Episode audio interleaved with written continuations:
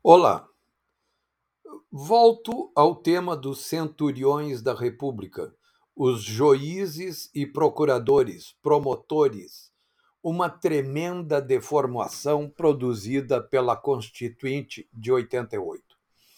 O ministro Alexandre de Moraes, xerife do Supremo Tribunal Federal, apelido que ganhou de seu colega Marco Aurélio Melo, revogou nesta segunda-feira a prisão preventiva do deputado federal Daniel Silveira. Ele fez isso no mesmo dia em que a Corte de Direitos Humanos da Organização dos Estados Americanos mandou um ofício ao jornalista Oswaldo Eustáquio, denunciante da prisão ilegal do deputado federal, pedindo explicações adicionais, ou seja, o xerife Alexandre de Moraes procurou se antecipar ao pedido de explicações da Corte de Direitos Humanos da OEA. Deixemos de lado o que o deputado federal disse pelas redes sociais sobre o Supremo Tribunal Federal e alguns de seus ministros. O que interessa no momento é a tremenda deformação a que chegou a aplicação da justiça no Brasil. O que deveria ser uma corte constitucional, julgando apenas processos sobre questões constitucionais, no máximo uns 20 ou 30 por ano, transformou-se no pior que se poderia imaginar. O Supremo virou uma vara criminal cumprindo papéis que deveriam estar sendo tratados por uma vara de primeiro grau. Mas o caso é ainda muito pior.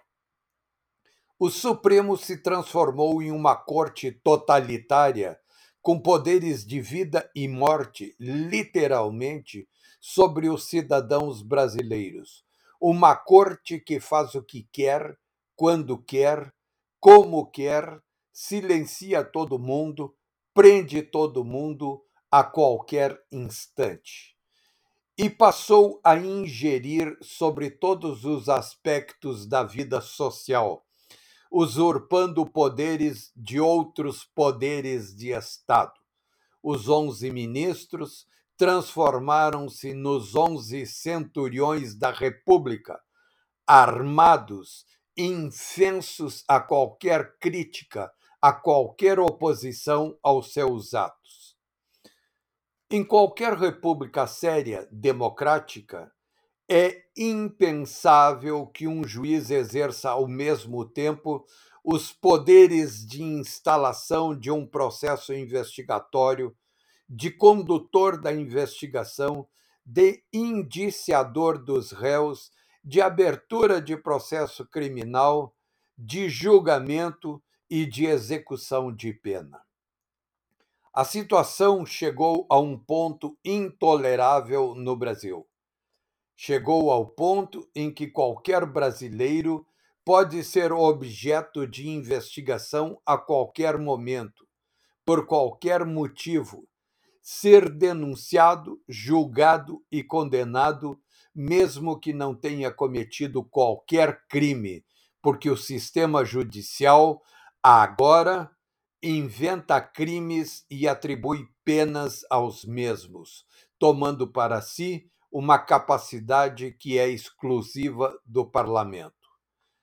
Chegamos ao ponto em que foi criada uma figura chamada de procedimento investigatório preliminar. Não é preciso nada para que um promotor qualquer abra um procedimento investigatório preliminar contra qualquer cidadão por qualquer motivo. E daí estamos a um passo da abertura das portas do inferno para o coitado do cidadão.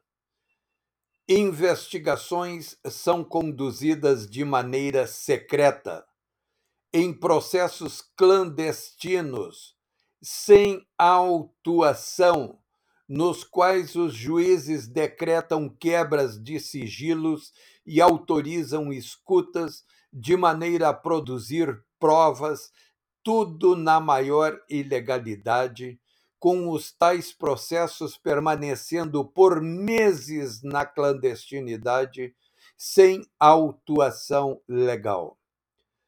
Isso é uma festa para essa casta de centuriões dos promotores e procuradores, aliados a juízes, que se apoderaram da vida dos cidadãos nesta infeliz república.